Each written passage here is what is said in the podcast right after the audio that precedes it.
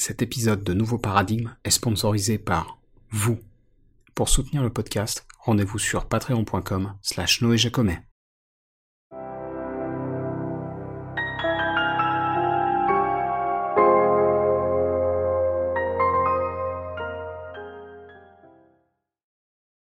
Salut à toutes et à tous, je m'appelle Noé Jacomet et je suis le créateur de Nouveau Paradigme, le podcast qui explore les différents courants de pensée qui parcourent notre société, sans tabou et sans préjugés. Alors avant d'attaquer, je voudrais faire une rapide introduction sur la philo, parce qu'on m'a fait pas mal de retours sur le premier épisode à ce sujet. L'un des buts de ce podcast, c'est justement de montrer que la philo, bah, c'est pour tout le monde. Il n'y a pas besoin d'être une tête, il n'y a pas forcément besoin d'avoir fait des études dans ce domaine, même si bien sûr ça aide. Et à mes yeux, pour s'intéresser à la philo, il y a deux prérequis très simples.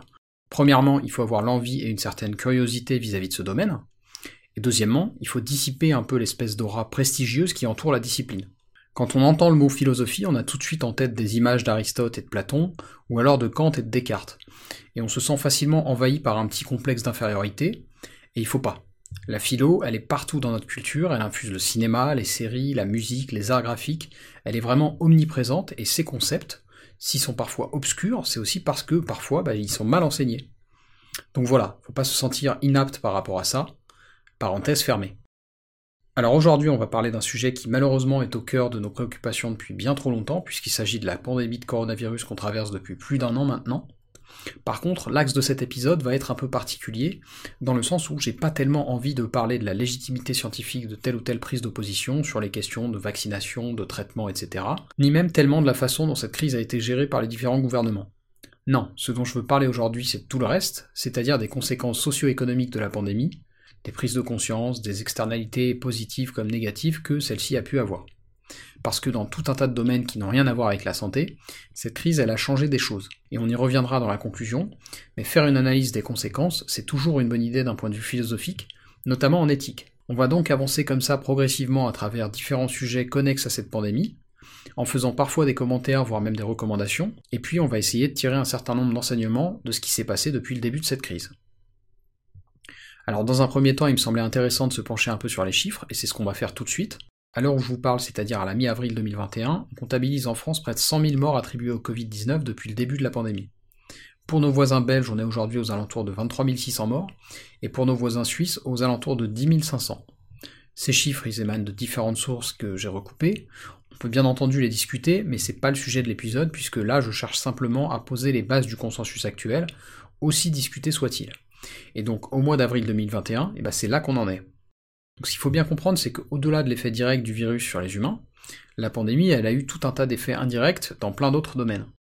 Au risque de rester dans un registre un peu glauque, on sait par exemple que la crise sanitaire, eh ben, elle a paradoxalement eu un effet positif sur la mortalité sur les routes ce qui est logique, hein, puisque avec toutes les mesures de confinement, de couvre-feu, etc., notamment au printemps 2020, bah, le trafic routier a forcément été atténué à certains moments, et donc en regardant les chiffres, on se rend compte qu'en 2019, et c'était déjà plutôt une année basse, il y a plus de 3200 personnes qui sont décédées sur les routes françaises, alors qu'en 2020, ce chiffre se situait en dessous de 2600 personnes. Je précise à ce sujet que c'est la stat annuelle la plus basse de l'histoire de la sécurité routière française. Et quand on regarde chez nos voisins, par exemple en Belgique, ben, on constate des tendances similaires, puisque en 2020, les accidents de la route faisaient 484 tués sur les routes belges contre 618 en 2019.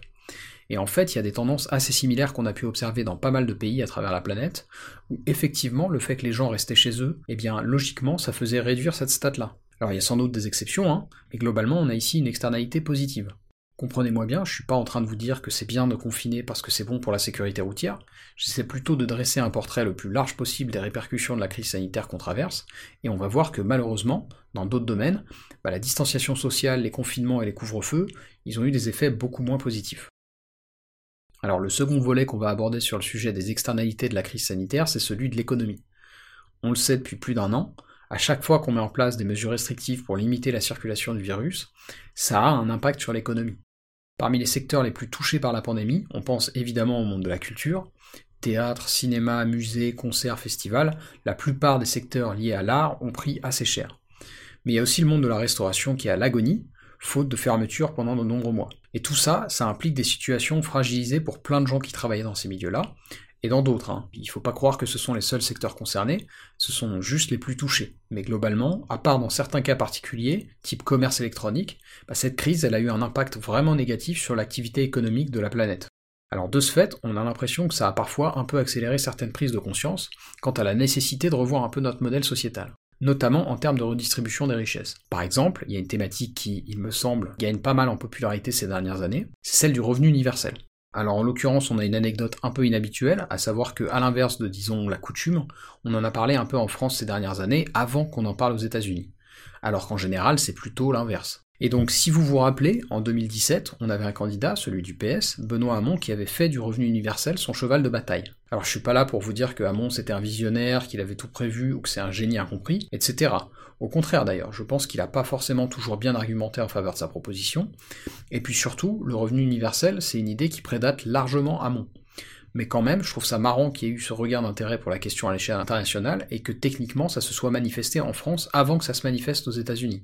Et donc justement, on a vu pendant la pré-campagne des présidentielles américaines 2020 qu'il y avait un candidat qui, comme Hamon en France, avait fait du revenu universel le fer de lance de son argumentaire électoral.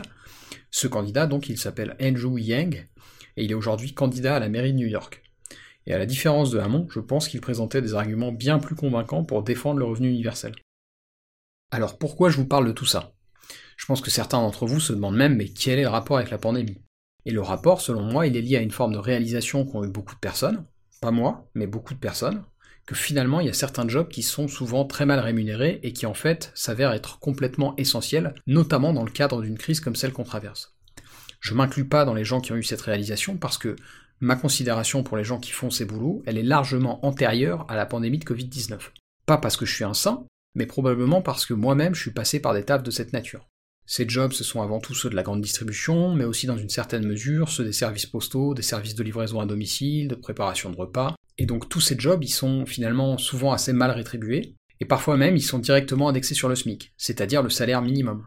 Alors je suis content qu'il y ait cette prise de conscience, même si elle est un peu timide, mais surtout j'aimerais qu'elle soit suivie d'effets, à savoir d'une meilleure compensation financière pour ce genre de profession, et donc le revenu universel, pour en revenir à ce sujet, bah, c'est l'une des propositions qui a été faite par plusieurs acteurs des différents milieux politiques occidentaux pour pallier à ce problème. Cette forme d'injustice qui veut que les gens qui font ces boulots sont à la fois mal considérés socialement et mal compensés financièrement, alors qu'ils font des tafs qui sont absolument vitaux pour la stabilité de nos pays et pour le bien-être de leurs habitants. Donc à mes yeux, il est vraiment temps de revaloriser ces jobs et il faut s'activer. C'est intolérable d'accepter ce statu quo où on considère qu'il est normal de payer des gens au lance-pierre sous prétexte que leurs jobs ne sont ni créatifs, ni particulièrement stimulants, ni d'ordre managériaux.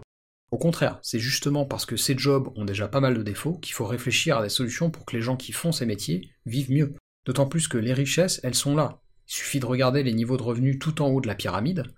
On nous parle depuis des années de théorie du ruissellement, mais en fait, cette théorie, elle porte très bien son nom, puisqu'effectivement, ce qui arrive en bas de la pyramide des revenus, bah, c'est juste un petit ruisseau. Et je vous donnerai des chiffres un peu plus loin pour vous le démontrer ça. Alors le revenu universel, c'est l'une des pistes qui pourrait permettre de s'approcher de cet idéal. Et donc c'était important pour moi d'en parler. Je sais qu'on peut lui opposer un certain nombre de critiques, certaines légitimes d'ailleurs, mais c'est pas forcément la seule solution. Il y a d'ailleurs certains intellectuels qui, au contraire, sont plutôt en faveur d'un nouveau type de taxe non récurrente sur les grandes fortunes, afin de tenter de pallier à la crise économique qu'on traverse. C'est par exemple le cas de Daniel Markovitz, qui est professeur de droit à Yale et auteur du bouquin The Meritocracy Trap, le piège de la méritocratie. C'est d'ailleurs un excellent livre, et encore une fois, si vous parlez anglais, je vous le recommande. Et donc Markovitz, ce qu'il propose, c'est une taxe unique qui, de par sa nature non récurrente, rend l'évasion fiscale plus compliquée et moins intéressante. Donc voilà, il y a plein d'options, mais le message central que j'ai envie de faire passer, c'est qu'on a des progrès à faire en termes de redistribution des richesses, et que cette crise, elle a des ramifications profondes dans plein de domaines. Et donc justement, la partie suivante que je voulais aborder, elle concerne l'aspect psychologique de la pandémie. On le sait, le fait d'avoir forcé la fermeture de nos activités socioculturelles, même si c'était, au vu de la situation qui était la nôtre, totalement défendable si on voulait éviter le pire au niveau sanitaire, bah ça a eu tout un tas d'effets sur la santé mentale des gens. Je pense qu'on a tous dans notre entourage des exemples qui ont montré que c'était pas facile de vivre confiné comme ça. À titre personnel, j'ai par exemple des amis qui, du jour au lendemain, se sont retrouvés enfermés chez eux dans leur appartement, avec du boulot à faire, mais aussi avec leurs deux enfants en bas âge à gérer. Et manifestement, bah, cette situation, elle était épuisante. Alors pour pas rester dans l'anecdote un peu bateau, là encore j'ai voulu trouver quelques chiffres pour avoir une vision plus globale de la situation, et vous allez voir qu'ils sont assez parlants. Donc je me suis concentré sur la France, mais on observe des tendances similaires dans plein d'autres pays. En l'occurrence, je me suis appuyé sur une enquête récurrente qui s'appelle Coviprev. Elle a été menée à intervalles réguliers par l'Agence nationale de santé publique, et notamment depuis le mois de mars 2020, donc ça fait plus d'un an, et c'est raccord avec le premier confinement. Et donc ce qu'on constate dans cette étude récurrente, c'est qu'effectivement, quand on compare un certain nombre d'indicateurs de santé mentale sur la période 2020-2021 par rapport à par exemple l'année 2017, bah, c'est très révélateur. Quelques exemples. En 2017, c'est environ 85% de la population française qui se disait satisfaite de sa vie actuelle, contre par exemple 66% en mars 2020 et 76% en mars 2021. Le taux d'anxiété, au contraire, il a augmenté. Il était de 13,5% en 2017, et sur l'année qui vient de s'écouler, il oscillait entre 15% et 27%. Le taux de dépression, là encore, c'est assez inquiétant, puisqu'on était en dessous de 10% en 2017, et le pire taux qu'on ait eu pendant cette crise Covid, il montait à 22,7%. Les problèmes de sommeil sont largement en hausse, moins de 50% en 2017, alors qu'ils ont toujours été au-dessus de 60% sur l'année 2020 et l'année 2021. Et enfin, la stat la plus inquiétante, elle concerne le taux de pensée suicidaire au cours des 12 derniers mois. Il était de 4,7% en 2017, et en mars 2021, il était à 9%. Alors je veux pas trop rentrer dans les détails sur les chiffres parce que ça risque d'alourdir l'épisode, le message qu'il faut retenir, c'est que bah, effectivement, quand les gens arrêtent de se voir, de prendre part à des activités sociales ou culturelles, bah forcément, ils sont plus malheureux. On l'oublie parfois, mais en tant qu'être humain, notre histoire, elle est très marquée par la coopération et les interactions sociales. Et ça, c'est vrai même pour les plus misanthropes d'entre nous, dont je peux faire partie dans mes mauvais jours. On n'est pas fait pour rester dans notre coin à interagir avec nos semblables uniquement par un biais virtuel. Alors attention, je veux pas du tout dénigrer les nouvelles technologies. Au contraire, je pense que c'est grâce à la tech qu'on a aussi pu amortir un peu le coût psychologique de cette pandémie. C'est toujours mieux de voir ses proches en visio que de pas les voir du tout.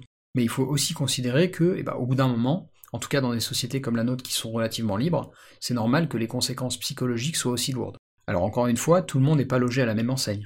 Les plus fortunés ont généralement été moins gravement touchés par ce que je décris, forcément. C'est plus facile de gérer la situation quand vous avez accès à une grande propriété, loin des villes et des fortes densités de population. Alors je dis pas ça pour jeter la pierre aux gens qui ont eu l'occasion de partir se confiner à la campagne, hein, c'est pas ça du tout. C'est juste que ça me paraît important de souligner que c'est un luxe auquel tout le monde n'a pas accès. Et que quand on est confiné seul dans 15 mètres carrés, bah forcément c'est beaucoup plus difficile de faire face sereinement à la situation. Alors je vais pas épiloguer sur le volet psychologique, toutes les études elles sont accessibles en ligne, et si vous voulez des chiffres, il y en a. Encore une fois, moi mon objectif ici c'est de rattacher tout ça à la philosophie et en particulier à l'éthique. Dans le premier épisode de Nouveau Paradigme, j'ai brièvement mentionné le réalisme et le relativisme, qui sont deux positions antagonistes en philosophie morale, mais en l'occurrence l'objectif des différents faits qu'on a évoqués aujourd'hui, il s'inscrit plutôt dans une dynamique conséquentialiste. Le conséquentialisme, c'est un terme proposé par Elisabeth Enskamp, une élève de Wittgenstein, dans un article qui date de 1958, et comme son nom l'indique, le conséquentialisme, c'est l'idée en éthique qui implique qu'on ne peut émettre de jugement moral qu'à condition de prendre en compte les conséquences de l'événement qu'on veut évaluer. Pour prendre un exemple hyper clivant, avoir une approche conséquentialiste dans le cas de la guerre en Irak de 2003, ça consiste à analyser l'ensemble des effets que cette décision géopolitique a eu. Le régime de Saddam Hussein était certes injuste et violent, mais les Américains ont sans doute sous-estimé le niveau de sectarisme et les tensions sous-jacentes entre chiites et sunnites qui bouillonnaient secrètement sous le joug du dictateur irakien. Aujourd'hui, on considère d'ailleurs généralement que la chute de Saddam Hussein a indirectement engendré et facilité la naissance de l'État islamique, dont les méfaits et les exactions sont bien connus de tous. Alors le problème premier du conséquentialisme, vous l'aurez compris, c'est que souvent il intervient a posteriori, puisqu'il est fonction des répercussions d'un événement et de ses conséquences. Or, bah, on n'est pas toujours capable de les anticiper, ces répercussions. Cela étant dit, ça reste un outil analytique vraiment intéressant en philosophie morale, puisqu'il n'est pas incompatible avec d'autres positions. À titre personnel, par exemple, j'ai une approche à la fois réaliste et conséquentialiste, très inspirée par la philosophie de Samaris, un auteur américain dont je vous ai déjà parlé dans un épisode précédent, et son éthique. Samaris, il la développe dans un bouquin qui s'appelle The Moral Landscape, que je vous recommande vivement si vous êtes anglophone. Alors on a pas mal digressé et on est finalement parti assez loin du sujet initial, à savoir cette crise sanitaire dont on voit peut-être enfin le bout, et donc avoir une approche conséquentialiste dans le cas de la pandémie de Covid-19, c'est s'attacher à prendre en compte toutes les conséquences observables qui découlent de la crise et de sa gestion. Alors quelle conclusion tirer de tout ça? Bah Pour moi il y en a quelques-unes. D'abord sur le plan sanitaire en lui-même, une question qui se pose c'est celle de l'indépendance et de la souveraineté nationale. On a vu au début de l'épidémie qu'on était en France dans l'incapacité de produire des masques sur notre territoire, mais aussi qu'on avait des capacités hospitalières très limitées et qu'on n'était pas en mesure d'accueillir les malades dans des conditions correctes pour faire face à un virus aussi volatile. Donc c'est le premier point de questionnement. Est-ce qu'on n'a pas un peu abusé des délocalisations et est-ce qu'on n'aurait pas mieux fait de préserver certains secteurs stratégiques? C'est important de réfléchir à ça parce que l'une des raisons qui a fait qu'on a décidé de confiner, C'est notamment le fait qu'on se doutait en mars 2020 que si on laissait la pandémie suivre son cours sans distanciation sociale, nos hôpitaux seraient submergés. Il y a donc une leçon à tirer en termes de souveraineté, et de mon point de vue, on n'a collectivement pas réussi ces 40 dernières années à construire en France un modèle viable de ce point de vue-là. Et ça m'amène au deuxième point de cette conclusion. On l'a déjà évoqué dans la partie sur le volet économique, mais il serait peut-être temps qu'on repense notre système de répartition des richesses. Pas juste chez nous d'ailleurs, mais à l'échelle mondiale. Certes, la pauvreté extrême a reculé par rapport au siècle dernier, par contre, le haut du panier n'a eu de cesse de s'accaparer une part grandissante des richesses générées notamment par les nouvelles technologies. Deux chiffres à titre d'exemple, ils sont extrêmes, mais ils sont aussi très révélateurs. Les fortunes personnelles de Mark Zuckerberg et Jeff Bezos, elles sont passées respectivement de 2 et 6,8 milliards en 2009 à environ 113 et 198 milliards en 2021. Rendez-vous compte, on parle aujourd'hui de centaines de milliards de dollars. Et pendant le même temps, les revenus les plus bas ont globalement stagné. Même chose d'ailleurs pour la classe moyenne. Alors ça pose la question qu'on a survolée un peu plus tôt. Est-ce que notre modèle est juste? Est-ce qu'on considère que les jobs qui ont été collectivement étiquetés comme essentiels pendant la crise sont estimés à leur juste valeur? Et de mon point de vue, la réponse à ces deux questions est identique. C'est un non catégorique. Alors on a survolé énormément de sujets, et je ne veux pas faire de cet épisode quelque chose de très long, mais comme vous le voyez, avoir une approche conséquentialiste, c'est un processus complexe et tentaculaire. Ça implique un ensemble de questionnements dans tout un tas de domaines, en l'occurrence sur la redistribution des richesses, sur le travail et peut-être même un peu sur le mérite. Et ces questions, on aura l'occasion d'en reparler dans de prochains épisodes de Nouveaux Paradigmes.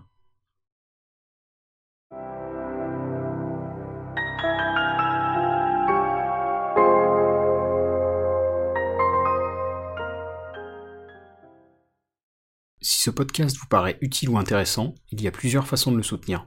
Vous pouvez le recommander ou le suivre sur Apple et Google Podcast, Deezer, Spotify, YouTube, etc. Vous pouvez le partager à vos amis et vos proches sur les réseaux sociaux, ou même en parler sur votre propre blog ou dans votre propre podcast. Enfin, comme indiqué en début d'épisode, vous pouvez financer Nouveau Paradigme directement en vous rendant sur patreon.com slash noéjacomet. Et quel que soit le soutien que vous m'apportez, merci, c'est vraiment grâce à vous que ce podcast peut continuer à exister et se pérenniser.